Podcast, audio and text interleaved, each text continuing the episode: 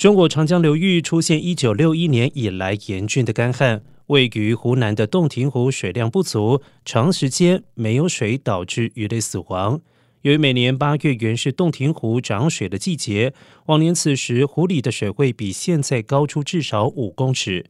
而根据气象卫星监测显示，洞庭湖水体面积十八号约为五百四十八平方公里，较七月一号减少约百分之六十六。当地的渔民指出，由于洞庭湖退水太快，导致很多鱼类没来得及退入主要河道，被困在一些小水塘里。加上今年水温高，水塘的深度不深，导致很多鱼类缺氧死亡，恐怕导致洞庭湖生态受损。